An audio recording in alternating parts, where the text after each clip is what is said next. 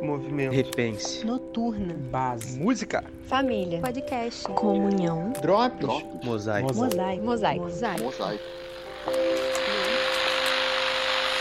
Fala galera, beleza? Mais um Drops na área. Tô feliz demais por estar mais uma semana aqui podendo compartilhar com vocês um texto. Espero que esse texto edifique o coração de vocês, assim como tem edificado o meu, assim como tem reverberado em mim esse texto que tem o mesmo efeito no seu coração. Amém? Sem mais delongas, eu já vou pular para o texto que eu queria conversar com vocês hoje. Ele está lá em Isaías 62, e aí eu vou ler do verso 1 ao verso 7. E ele diz o seguinte: Por amor de Sião eu não sossegarei, por amor de Jerusalém não descansarei, enquanto a sua justiça não resplandecer como a alvorada, e a sua salvação como as chamas de uma tocha. As nações verão a justiça, e todos os reis a sua glória. Você será chamada por um novo nome, que a boca do Senhor lhe dará. Será uma esplêndida coroa na mão do Senhor, um diadema real na mão do seu Deus. Não mais a chamarão de abandonada, nem desamparada sua terra. Você, porém, será chamada Efzibá, e a sua terra Beulá. Pois o Senhor terá prazer em você, e a sua terra estará casada. Assim como um jovem se casa com sua noiva, os seus filhos se casarão com você. Assim como o noivo se regozija por sua noiva, assim o seu Deus se, rego se regozija por você. Coloquei sentinelas em seus muros, ó Jerusalém, jamais descansarão, dia e noite. Vocês que clamam pelo Senhor, não se entreguem ao repouso e não lhe concedam descanso, até que ele estabeleça Jerusalém e faça dela o louvor da terra. Amém? Eu queria começar a analisar esse texto pelo contexto histórico dele. O que estava acontecendo nesse tempo? A Bíblia diz que o povo de Deus, né, os israelitas, haviam sido levados cativos para a Babilônia e esse período é chamado de exílio, né, muito famoso na Bíblia. Acontece que lá para o ano de 538, mais ou menos antes de Cristo, o rei Ciro, que era rei da Pérsia, ele editou um decreto. E a Bíblia diz lá no livro de Esdras que o Senhor despertou o coração do rei Ciro para isso. E o decreto ele permitia que os israelenses, eh, israelitas, desculpa, regressassem para Jerusalém. E além disso, autorizava o povo de Israel a reconstruir o templo que tinha sido destruído anos atrás. E durante esse período de regresso do povo é que esse capítulo foi escrito. E sabendo disso, o que, a gente pode tirar desse capítulo? É, uma das primeiras lições que podemos tirar desse texto é que a restauração, assim como o povo lá buscava a restauração de Jerusalém, ela vem por meio de um clamor ao Senhor, como fala o texto. E é um clamor do Senhor ao falar, do se relacionar com Deus, ou seja, é através da oração. A restauração vem pela oração. E como que é essa oração? Eu vou falar rapidamente sobre alguns aspectos da oração que esse texto ele pode nos passar. E o primeiro aspecto está lá no primeiro verso desse texto que a gente leu. E, um e, e esse aspecto é justamente uma oração perseverante. O primeiro verso diz o seguinte: Por amor de Sião eu não sossegarei, por amor de Jerusalém não descansarei. Portanto, a sua oração deve ser perseverante, ela não pode sossegar, ela não pode descansar.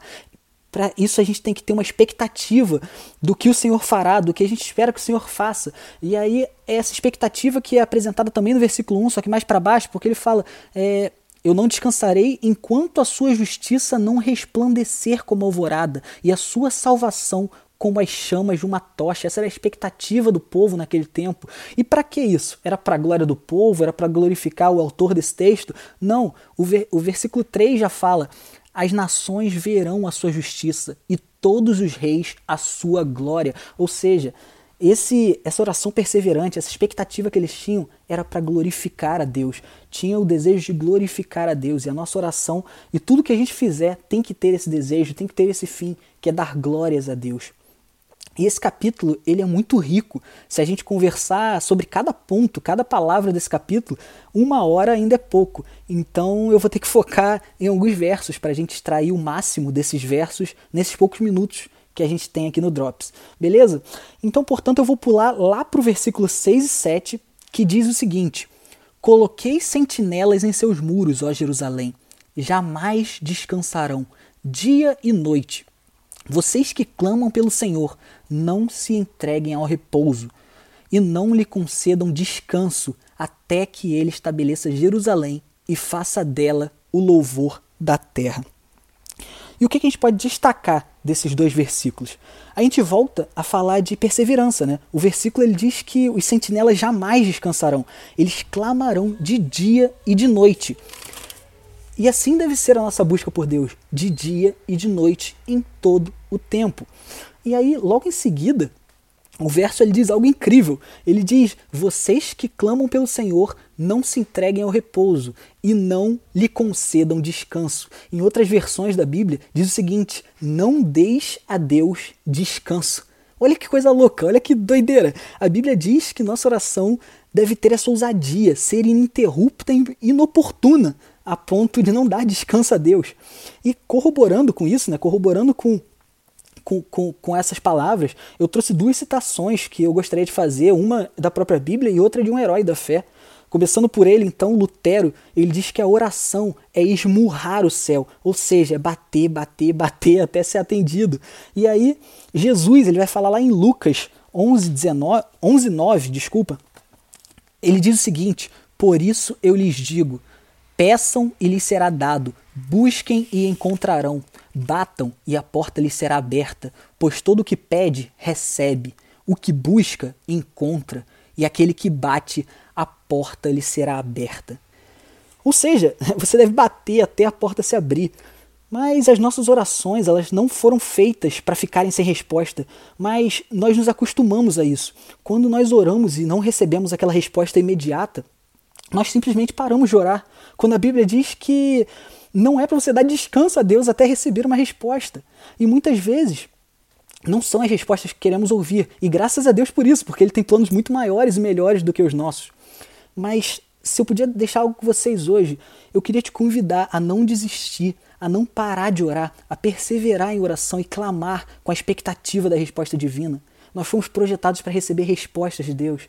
Só que muitas vezes, quando nós não recebemos essas respostas de forma rápida, nós é, acabamos colocando a culpa na soberania de Deus e falamos, ah, Deus não quis. E, e ponto. Não, a gente foi projetado para receber respostas de Deus e Deus ama nos responder, ama ter esse relacionamento conosco. Basta a gente procurar, basta a gente seguir o que Jesus falou, que é bata na porta até que ela seja aberta. É, aquele que pede recebe. Então nós fomos projetados para isso, para receber essa resposta. Então que essa semana você consiga ir para o seu secreto, ir para a sua oração e bater, bater, bater até receber a resposta e orar e clamar até que, que é, você receba a resposta de Deus. Não dá descanso para Deus. Deus ama isso quando a gente não dá descanso para Ele, quando a gente está procurando o tempo inteiro, quando a gente está buscando Ele o tempo inteiro. Então que a gente faça isso essa semana. E pelo resto das nossas vidas também, né, gente? Gente, era isso. Um abraço. Deus abençoe vocês.